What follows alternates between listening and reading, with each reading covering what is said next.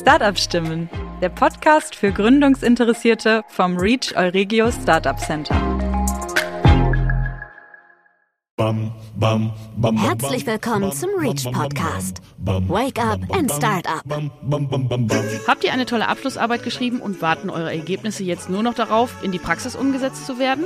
Falls ja, könnt ihr damit den Reach Thesis Award gewinnen. Ob Bachelor, Doktor oder Masterarbeit ist dabei egal. Informiert euch auf unserer Website und bewerbt euch bis zum 31. Juli. Wir freuen uns auf eure Einsendungen und drücken euch die Daumen.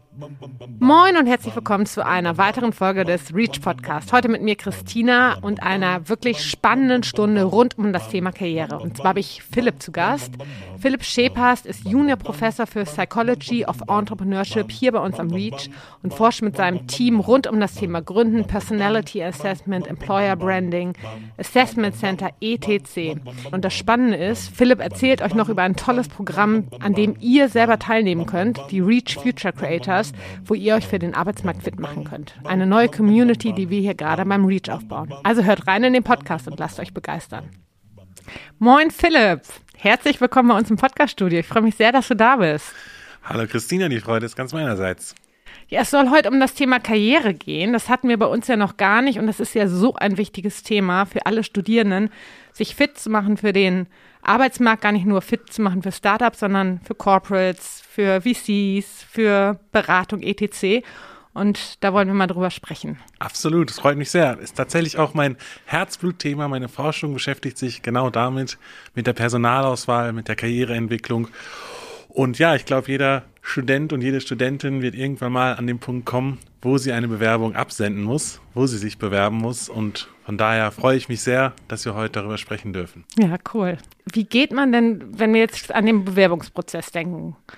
Ähm, wie gehe ich denn dann so vor? Wie bereite ich mich eigentlich vor? Wie screene ich eine Bewerbung, um dann zu wissen, was, was sollte, wie sollte ich mich aufstellen?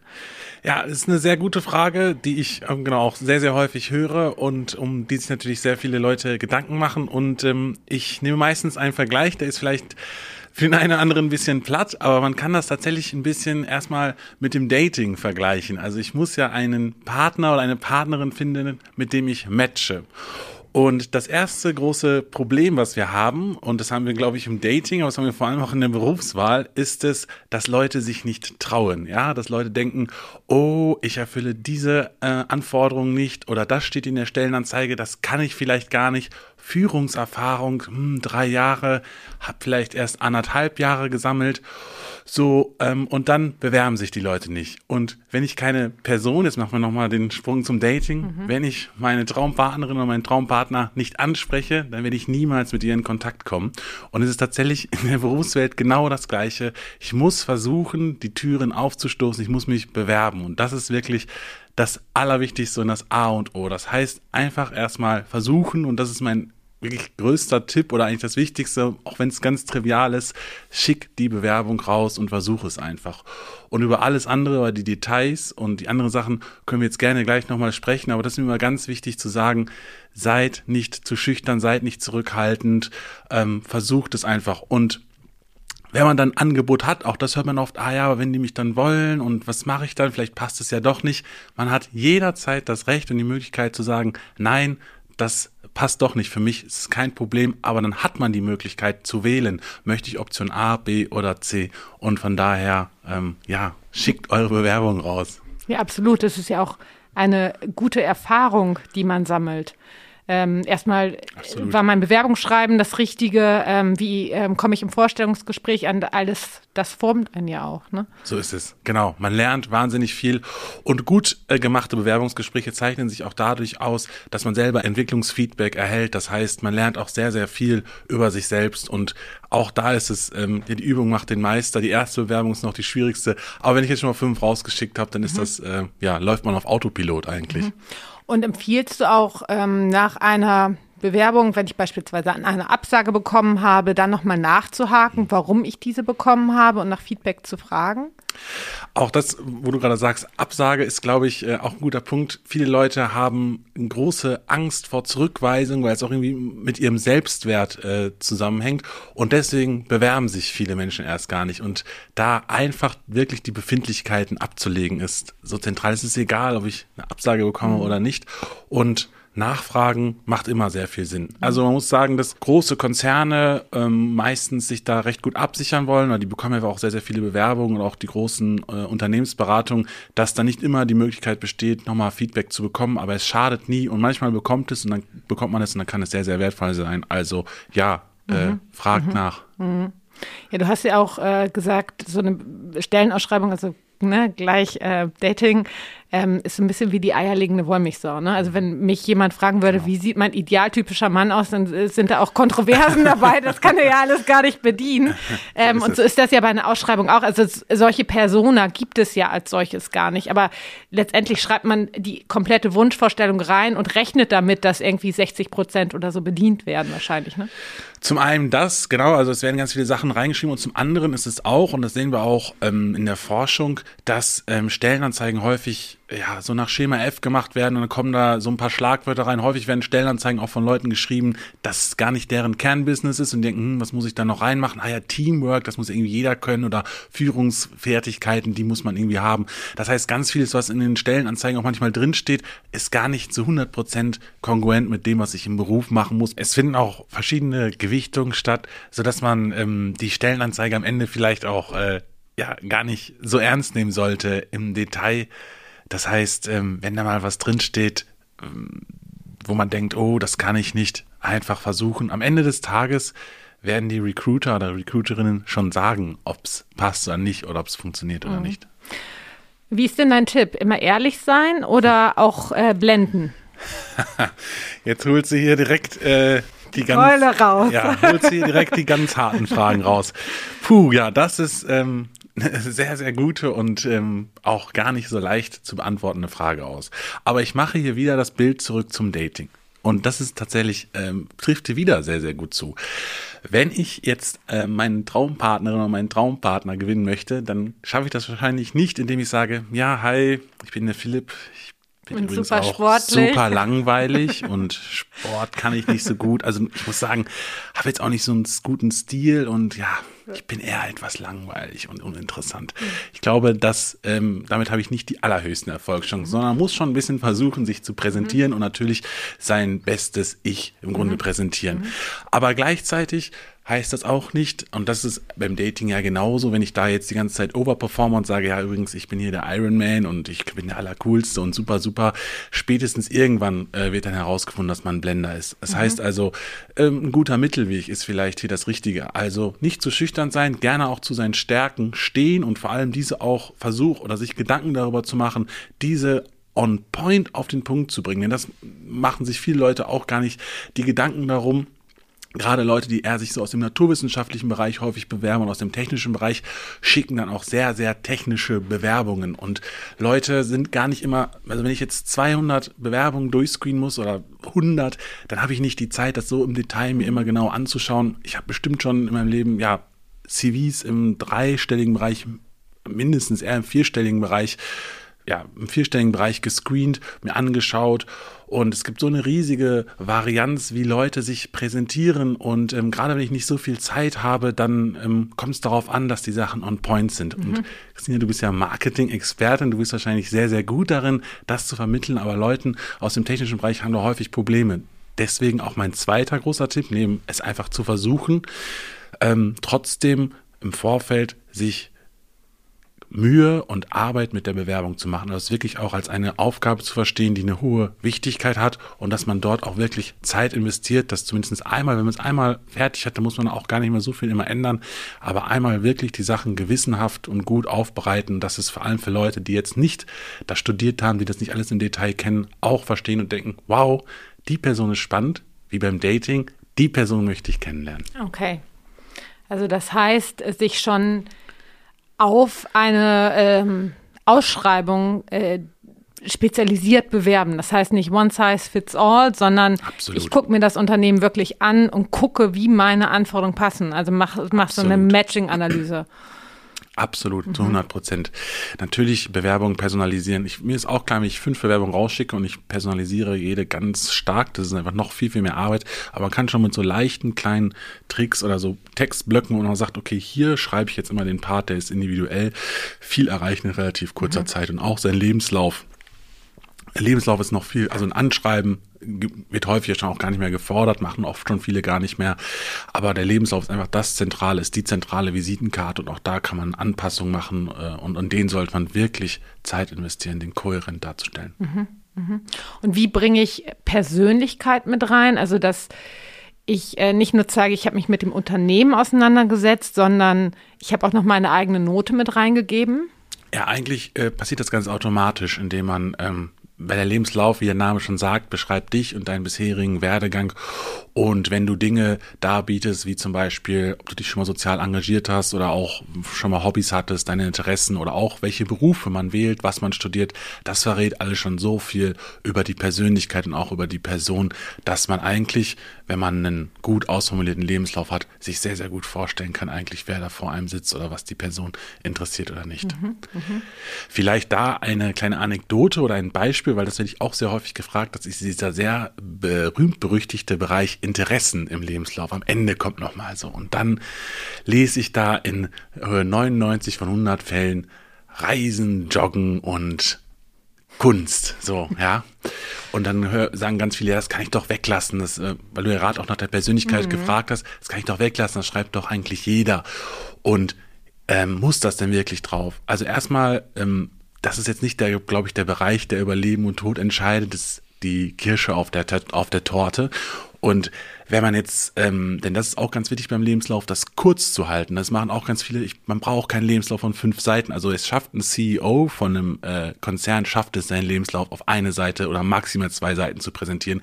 Dann, lieber Student, liebe Studentin, schaffst du das auch. Da bin ich mir ganz sicher.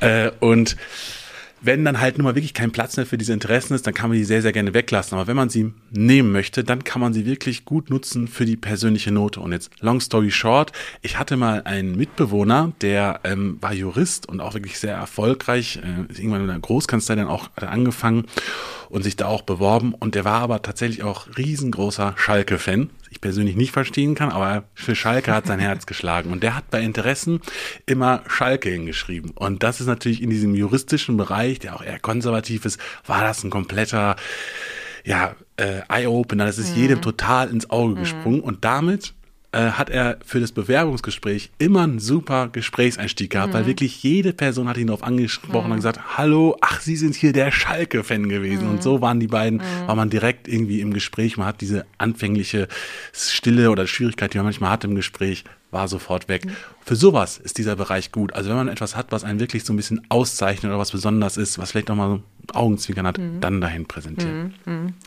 Und also zu meiner Zeit, als ich ähm, Uni-Abschluss gemacht habe, hat man sich auch immer noch äh, erkundigen sollen, so wer ist jetzt mein Ansprechpartner und am besten noch mal vorher angerufen. Macht man sowas noch? Nee. Nee. Also anrufen vorher, nee. Kann man gerne machen. Ähm, beziehungsweise nee. Also nee. Weil die haben alle genug zu tun, ne? Wozu sollte man sie dann noch nerven? Wozu soll ich anrufen? Also wir haben das Internet, ich finde eigentlich alle Infos so Detailfragen, aber ich glaube, das ist auch den meisten klar. Natürlich sollte ich darauf achten, dass ich eine Anrede habe, dass ich schaue, wer hat die Stellenanzeige veröffentlicht. Wenn ich irgendwie einen Namen finde, wenn irgendwo was steht, dann muss der natürlich mit ins Anschreiben und so. Das mhm. sind so Sachen, wo man sieht, ah, hier hat sich so jemand sorgfältig mhm. Gedanken gemacht. Mhm. Ich kann aber auch äh, vielen Leuten, vor allem jetzt vielleicht Menschen, die diesen Podcast hören, die studieren, die an der WWU beispielsweise studieren, eine Sorge nehmen. Wir haben einen riesigen großen, nennt das War for Talent äh, in unserer, in Deutschland, in der Wirtschaft. Der demografische Wandel hat einfach dazu geführt, dass wir von einem ähm, Arbeitnehmer zum Arbeitgebermarkt Grunde gewechselt sind. Das heißt, Früher mussten, also ich habe früher auch selber Assessment Center durchgeführt, dann hat man dann große Assessments gehabt, 10, 20, 30 Managerinnen und Manager in einem, in einem Assessment Center und die haben um eine Position gekämpft und es hat wirklich ein kompletter, eine komplette Umkehr stattgefunden. Mhm. Die Arbeitgeber müssen sich so ins Zeug legen, dass sie gute Arbeitskräfte finden und dementsprechend ist die, ähm, hat man es viel, viel leichter heutzutage auf dem Arbeitsmarkt und ich kann allen Leuten hier die Sorge nehmen, wenn sie studieren an der WWU sind und halbwegs ordentlicher Typ sind oder Mensch und einen guten Abschluss machen, dann haben sie sehr, sehr gute Chancen auf dem Arbeitsmarkt. Mensch, super, das stärkt ja jedem ja, den Rücken. Also genau. mit stolzer Brust ähm, kann man dann ins Gespräch gehen. Das ähm, ja, hilft auf jeden Fall. Und ähm, du bist ja auch Experte im Bereich Personality Assessments. Und das hilft ja wahrscheinlich ungemein, sich auf den Arbeitsmarkt vorzubereiten. Was kann man denn darunter verstehen? Ja, Personality Assessment ist ähm, ja ein sehr breiter Begriff eigentlich. Also es gibt eigentlich einen ganzen Forschungsbereich, der nennt sich Persönlichkeitspsychologie, der beschäftigt sich nur damit, was ist die Persönlichkeit eines Menschen, wie beeinflusst die Persönlichkeit einen Menschen auf verschiedene Outcomes, natürlich in der Arbeitswelt, was sind Persönlichkeitseigenschaften, die eher förderlich sind für den Berufserfolg, welche nicht. Aber es gibt natürlich auch viele andere Bereiche, wie zum Beispiel in der klinischen wenn wir zum Beispiel im klinischen Bereich denken oder Lebenszufriedenheit, was für Persönlichkeitseigenschaften oder Ausprägungen fördern meine Lebenszufriedenheit, was ist förderlich, welche Umfeld, welche Umfelder brauche ich oder ja, was fördert beispielsweise den Drogenkonsum, also welche Leute in welchen Persönlichkeitsstruktur sind da eher für anfällig und so weiter. Also ein riesiger Bereich. Mhm. Wenn wir jetzt aber Personality Assessment auf die Berufswelt runterbrechen oder dahingehend bringen, dann ist das im Grunde ja eigentlich dass man sich fragt, was muss meine Mitarbeiterin oder mein Mitarbeiter mitbringen an der Persönlichkeit? Und die Persönlichkeit kann man jetzt in ganz vielerlei Hinsicht definieren, ähm, um gut in das Unternehmen zu passen und um den und um den Job bestmöglichst auszufüllen. Neben den Hard Skills, die man auch mitbringen mhm. muss, aber die kann man relativ einfach überprüfen. Ich gerade sagte, die brauchen einen Universitätsabschluss, irgendwie eine halbwegs gute Note und sollten Erfahrung haben. So, das habe ich schnell gesehen. Aber was ist überhaupt die Persönlichkeit das ist natürlich eine sehr spannende und vor allem auch schwierig zu beantwortende Frage. Und jetzt wird es ein bisschen psychologisch.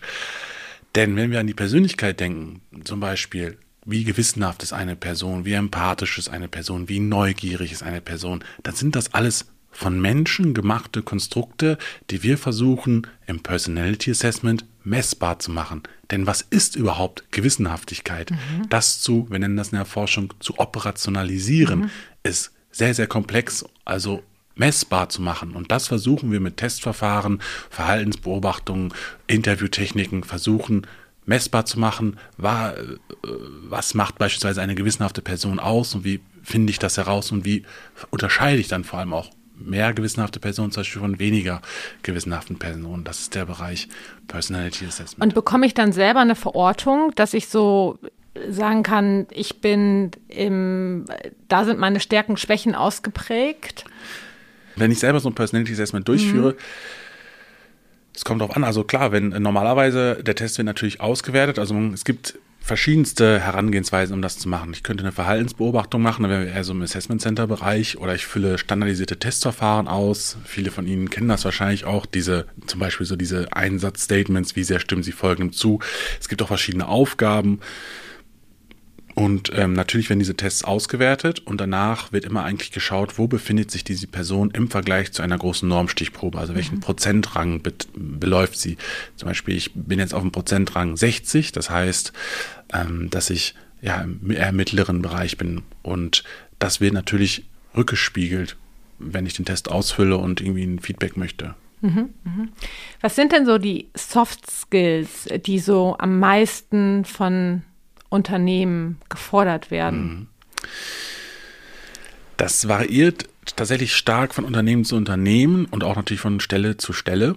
Ähm, aber was äh, absolut wichtig ist und was auch immer man sehr, sehr viel hört, zum Beispiel die Corinne, die Gründerin von TomTom, mhm. die wir letztens im Reach hatten, hat das auch gesagt, Curiosity, Neugierde, Lernbereitschaft, das ist äh, etwas, was total wichtig ist, ein ganz zentraler Skill. Es gibt auch quasi, ähm, ja, so Skills, die ähm, groß definiert worden sind von großen Gesellschaften, die jetzt für die heutige Zeit wichtig sind, um zum Beispiel die Herausforderungen digital, den Herausforderungen Digitalisierung zu begegnen. Und da ist zum Beispiel sowas dabei wie Neugierde, aber auch Adaptability, also Anpassungsfähigkeit an verschiedene sich ändernde Kontexte. Denn das haben wir im Zuge der Digitalisierung jetzt immer mehr, dass Leute wir haben nicht mehr den, ich fange jetzt morgens um 9 Uhr an und das mache ich 30 Jahre, 17 Uhr ist Ende und mache immer eigentlich Plan A oder Plan B. Es, es verändert sich nicht viel. Wir sind in einer sehr, sehr verändernden Welt und dementsprechend muss ich in der Lage sein, mich in verschiedenen Kontexten schnell anzupassen. Also mhm. diese Anpassungsfähigkeit und diese Lernbereitschaft, Neugierde und aber auch Klassiker, die immer noch laufen, sind Leistungsmotivation und Gewissenhaftigkeit. Ich würde sagen, diese vier würde ich nennen, sind mit die relevantesten, vor allem aber auch, wenn wir in die Forschung gucken, die aber auch tatsächlich auch relevant sind zur Vorhersage vom Berufserfolg. Und um das abzuschließen, neben dem großen Klassiker indem, indem man ganz, ganz viel Varianz aufklären kann in Bezug zu Job-Performance. Das ist die kognitive Leistungsfähigkeit, also die Intelligenz einer Person. Auf die sollte man auf jeden Fall auch immer versuchen zu schauen. Es ist halt einfach so, Leute, die smart sind, kann man immer gebrauchen. Schön gesagt. So ein Assessment Center. Mhm. Es gibt ja ganz viele unterschiedliche. Aber Richtig. kannst du vielleicht mal so ein, zwei skizzieren? Wie laufen die ab? Wie kann ich mich darauf vorbereiten?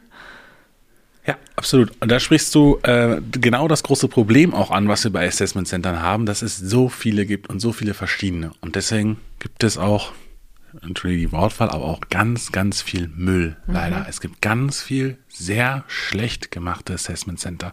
Es gibt auch ganz viel sehr schlecht gemachte Einstellungsgespräche und sehr schlecht gemachte Testverfahren.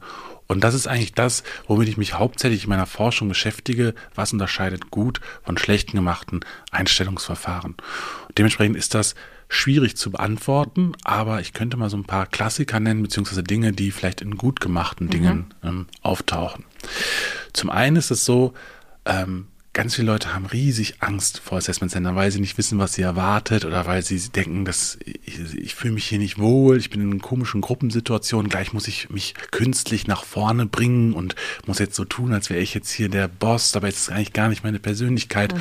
Und so sieht man wirklich dann ja ganz ausgewachsen, große, starke Männer, die äh, ja gefühlt auf dem Wikingerboot äh, fahren könnten. Sieht man Schweiß überströmt, bevor es in die, äh, da reingeht. Das ist echt immer interessant zu sehen. Und deswegen ist für mich ein wichtiger Punkt bei gut gemachten Assessment Centern das Thema Transparenz. Und so fange ich zum Beispiel auch jedes Assessment Center an, dass ich sage, Ihnen ist hier gleich genau klar, was von Ihnen verlangt wird, was Sie machen müssen und ähm, wie die Aufgabenstellung aussieht. Und wenn hier gleich die Beleuchtung ausfallen sollte in dem Raum, dann mache ich keinen impliziten Stresstest mit Ihnen. Dann ist einfach nur die Lampe kaputt. Dann kommt ein Hausmeister und er tauscht die Lampe dann aus.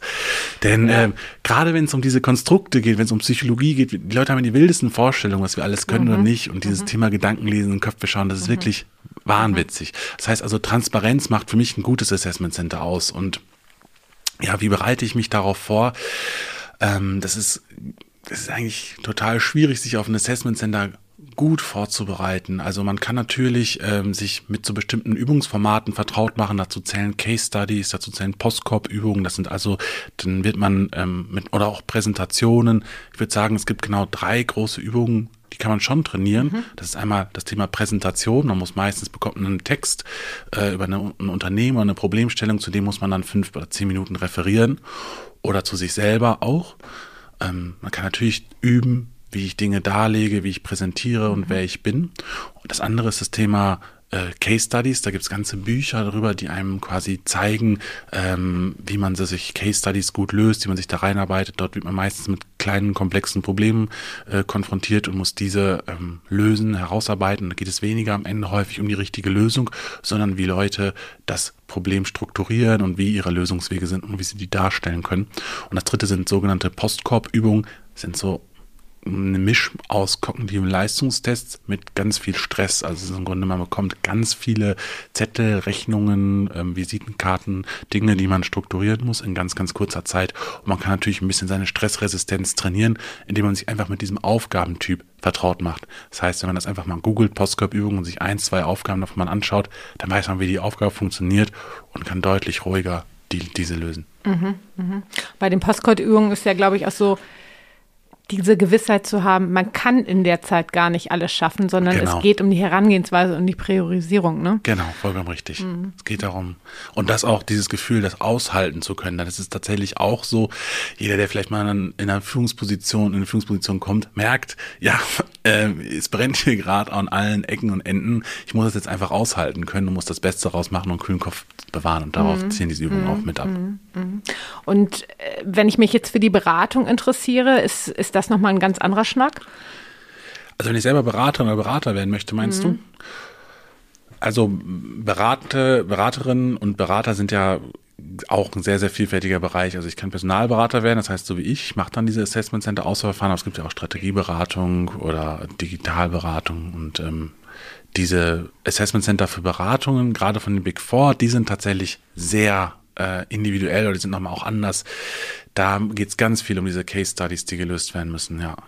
Also da bedarf es dann auch einer guten Vorbereitung, Ja, sich schlau Fall. zu machen, Auf jeden was Fall. so alles gibt. Also ähm, man sollte sich auch, das ist auch ein Vorteil für die für Bewerbende heutzutage durch das Internet.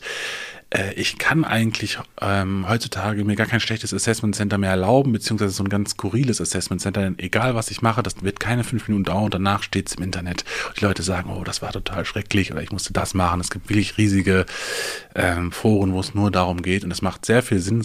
Vielleicht kann ich jedem sehr empfehlen, wenn man sich beim Arbeitgeber bewirbt, der vielleicht ein bisschen größer ist, einfach mal zu googeln, wie läuft denn der Assessment Center ab und dann weiß man schon eigentlich, was passiert und darauf kann man sich dann sehr gut vorbereiten.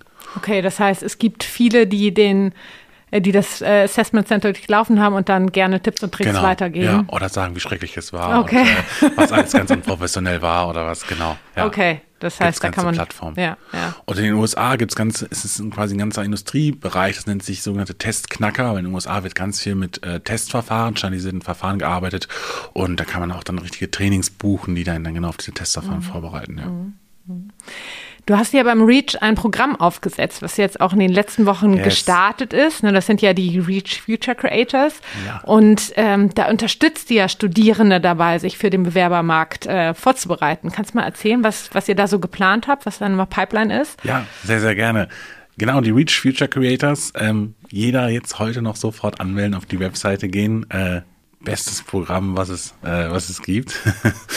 ähm, ja, genau. Unser Ziel ist es eigentlich, Leute ähm, auf dem Weg, auf dem Weg in die Berufswelt vorzubereiten, äh, ihnen dabei zu helfen, sich in Stellung zu bringen, auch über sich selbst Dinge zu erfahren und auch mit dem Thema Gründung und Innovation, ähm, ja, bekannt zu machen. Denn neben diesem ganz klassischen Arbeitnehmer- oder Arbeitnehmerin-Verhältnis gibt es natürlich auch noch das Thema Gründung, wer sich dafür interessiert und ähm, da Leute miteinander zu vernetzen. Und wir haben ganz verschiedenste Programme. Zum Beispiel bieten wir standardmäßig ein sogenanntes Personality Assessment an. Das heißt, ihr habt die Möglichkeit, ähm, psychologisch valide Fragebögen auszufüllen und über, um über euch zu erfahren, ähm, wie ist eure Persönlichkeit ausgeprägt. Zum Beispiel geht es um die dunkle Triade. Das sind Eigenschaften, die sind sehr ähm, ja, eher kritisch in der Berufswelt, ähm, sowas wie Psychopathie, äh, aber jeder von uns hat sie in sich. Und mal zu schauen, ja, wie ist denn eigentlich meine dunkle Triade? Also bin ich auch vielleicht mal jemand, na, der auch mal eine Abkürzung nimmt und sowas, äh, um das mal so auszudrücken. Und äh, ja, da bekommt man einen, einen Ergebnisreport, der sehr ausführlich ist, ähm, wo man dann wirklich seine eigene Persönlichkeit explorieren kann. Daneben haben wir dann immer noch weitere laufende Angebote. Zum Beispiel bieten wir CV-Checks an. Das heißt, äh, ihr könnt euren Lebenslauf äh, an uns schicken. Wir schauen uns an, wie gut funktioniert er, wo kann man nochmal optimieren, wo kann man nachschärfen. Das ist äh, angeboten, also Bewerbungstrainings im Grunde. Das ist ja großartig, vor allen Dingen, wo du gesagt hast, wie viele du in deinem Leben schon Ja. gesehen hast. Also da kommt ja die absolute Expertise rein, ne? Ähm, weil da steht man ja manchmal so wie, die, wie der Ochs vom Berge. Ja. Ähm, Ich versuche ich versuche etwas Licht ins Dunkeln zu Ja, bringen. Ich gebe mein perfekt. Bestes. und dann äh, so tagesaktuelle Angebote, zum Beispiel so Innovation Challenges, wo Leute dann äh, ähnlich wie bei einem Hackathon, wo man dann zusammenkommt, ein Preisgeld gewinnen kann, um an einer, an einer Innovation zu arbeiten, um mit spannenden Leuten in Kontakt zu kommen. Oder jetzt ganz bald ein Podcast äh, mit Dr. Leon Winscheid, den vielleicht der eine oder andere hier kennt, ist ja auch ein ehemaliger Absolvent der WWU, äh, Gründer dann der MS Günther, der die eine Million Euro bei Wer Millionär gewonnen hat und jetzt aber eigentlich Wissenschaftskommunikation betreibt, indem er Shows hat, Bücher schreibt, äh, genau, und der kommt vorbei und mit dem können wir uns toll. austauschen. Also das heißt, dann ist ähm, äh, unter Live-Podcast versteht man dann, man sitzt live mit ihm dabei und kann dann auch bei einer Q&A-Session teilnehmen. Man ist auf jeden Fall live dabei oder virtuell dabei, eins von beiden und hat genau hat die Möglichkeit, direkte Fragen zu stellen und mit ihm in Austausch zu kommen und einfach mal zu hören, was er so für Insights auch geben kann aus der Psychologie. Das ist ja natürlich auch absoluter Experte. Großartig. Und du hattest ja auch erzählt, unterschiedliche Projekte, wo man sich einbringen kann. Ihr arbeitet da ja richtig mit Unternehmen dann auch zusammen. Ne? Also das heißt, dass man auch Praxiserfahrung sammeln kann. Absolut. Also wir haben Ausschreibungen von Unternehmen direkt, äh, die Challenges anbieten. Wir haben jetzt äh, ganz bald, das finde ich sehr, sehr interessant, das nennt sich TRI. Das ist ein- eine ja, eine Gruppe von verschiedenen wirklich sehr hochrangigen Menschen, Investoren sind dabei, Professoren, ähm, auch Leute aus der Berufswelt mit ganz, ganz viel Erfahrung, die eine Idee haben und die gerne, die sich mit dem Thema Nachhaltigkeit beschäftigt. Also wie kriege ich Nachhaltigkeit in den sozialen Medien untergebracht, ganz einfach gesagt. Und die laden dann ein und mit denen kann man dann ein Konzept zum Beispiel erarbeiten mit der Möglichkeit, hinterher Geschäftsführer für diese Idee zu werden. Das heißt, die würden einem danach quasi den Weg bereiten, sein eigenes Unternehmen zu gründen. Das ist ja super. Also besseren ja. Einstieg kann man nicht haben und bessere ich ja. Praxiserfahrung. Ja, cool. Und vielleicht noch als letztes, weil das auch tatsächlich interessant ist für Leute, die sich für das Thema Gründung interessieren, bieten wir auch ein sogenanntes Co-Founder-Matching an. Das heißt, ähm, wir versuchen Leute miteinander zu vernetzen, die vielleicht, ja, zusammen die Idee haben, ein Unternehmen zu gründen. Und dann werden die natürlich hier im Reach auch wunderbar dabei begleitet, unterstützt. Und wer sich aber sagt, oh, Gründung, ich bin ja noch gar nicht so sicher, ich möchte erstmal reinschnuppern, auch so in Anführungszeichen niedere, kleinere Positionen wie Praktika oder aus ähm, Trainee-Stellen oder ähnliches bieten wir auch an und äh, versuchen da den Vermittler zu spielen.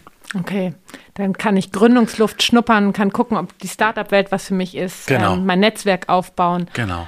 Das ist ja super, weil ich meine, bei Konzernen kann man sich ja oft ganz einfach für ein Praktikum bewerben und Ja. die ganzen Startups, die kenne ich ja oftmals gar nicht. Ne? So ist es. Ähm, super. Also, heute noch Reach Future Creator werden. Ja, Alle. äh, seht ihr alles in den Shownotes. Ähm, macht auf jeden Fall mit. Ich habe gehört, ihr habt auch eine Slack-Community aufgesetzt, dass So ihr die. Leute auch miteinander vernetzt und dann zu unterschiedlichen Themen dann Informationen aufbereitet. Also Vollkommen richtig. Man bekommt dann in so ein Slack-Netzwerk und da ist dann alles drin. Ja, super. Mhm. Also das hört sich doch nach einem Must-Do auf jeden Fall an. ähm, ich würde gerne nochmal ähm, auf die Connection mit dir ähm, ähm, und Leon Winscheid eingeben. Ähm, woher kennt ihr euch eigentlich? Wie kommt das, dass, dass du mit ihm so einen, so einen coolen Podcast machen kannst?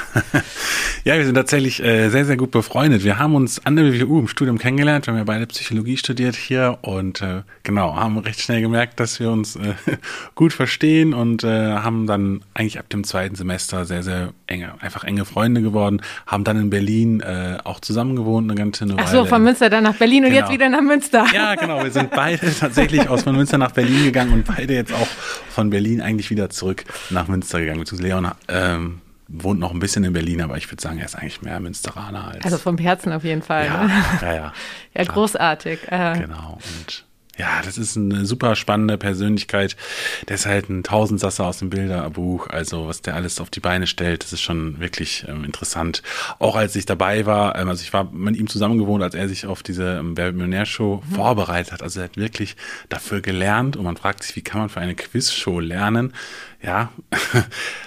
Man hätte sie ihn anschauen müssen. Und das war echt, er hat sich jeden Tag zehn Stunden hingesetzt für sechs oder acht Wochen und hat ähm, ja alles, was es so gibt, von wer war welche Queen, was war die Lieblingsunterwäsche von Victoria Beckham bis hin zu äh, allen möglichen Hauptstädten, also alles, was man sich so vorstellen kann, hat er gelernt, gelernt, gelernt. Und ich habe das am Anfang auch kritisch gesehen oder kritisch und dachte so, ja, mal gucken, wie groß da die Effektstärke ist, wie man in Psychologie sagen würde, von was das bringt am Ende des Tages. Und hatte dann so einen richtigen Aha-Moment. Natürlich haben wir dann auch jede Woche Wer wird Millionär geschaut. Und dann kam irgendwann eine 125.000 Euro Frage. Ist er aufgesprungen, hat gerufen, das habe ich heute gelesen, das habe ich heute gelesen, das habe ich heute gelernt. Da dachte ich, ja, okay, du bist auf dem richtigen Weg. Ja, und der Rest war dann, ist Wahnsinn. dann Geschichte mit. Ja. Also es zeigt jetzt ja umso mehr, wenn man sich eine Sache vornimmt, ähm, Ja, ne, den da Weg dazu ebnen und dann kann man absolut, das erreichen. Absolut. Und ich finde, man kann wirklich sehr, sehr viel ähm, von ihm einfach lernen. Auch das finde ich da einfach ein Phänomen, was er danach gemacht hat. Ne? Also die meisten Millionäre und ich glaube, ich wäre eingeschlossen mit sagen, Mensch, cool, ich mache mir jetzt erstmal ein paar ruhige Tage und äh, kaufe mir mal was Nettes. Und er hat das dann halt, das Geld genommen, hat das dann in die MS Günther investiert und hat dann das nächste große Projekt aufgezogen. Und so ist immer bei ihm was los und das ist einfach Mhm. extrem spannend. Ja, cool. Also da freuen wir uns auf ähm, einen ganz interessanten Podcast. Ja, ich mich auch. Ja, cool. Ja, Philipp, ganz, ganz vielen Dank, dass du heute bei uns im Podcast warst. Äh, nächste Woche geht's dann nochmal mit dir weiter ähm, mit deiner Tourbox, ähm, Gerne. wo wir dann nochmal über deine ganzen Tipps und Tricks sprechen. Super, hat mich auch sehr gefreut, Christina. Und dann sage ich bis nächste Woche. Ja, bis nächste Woche. Also ihr habt's gehört. Seid mutig, macht was draus. Bis zum nächsten Mal. Das war der Reach Podcast. Create Future Together.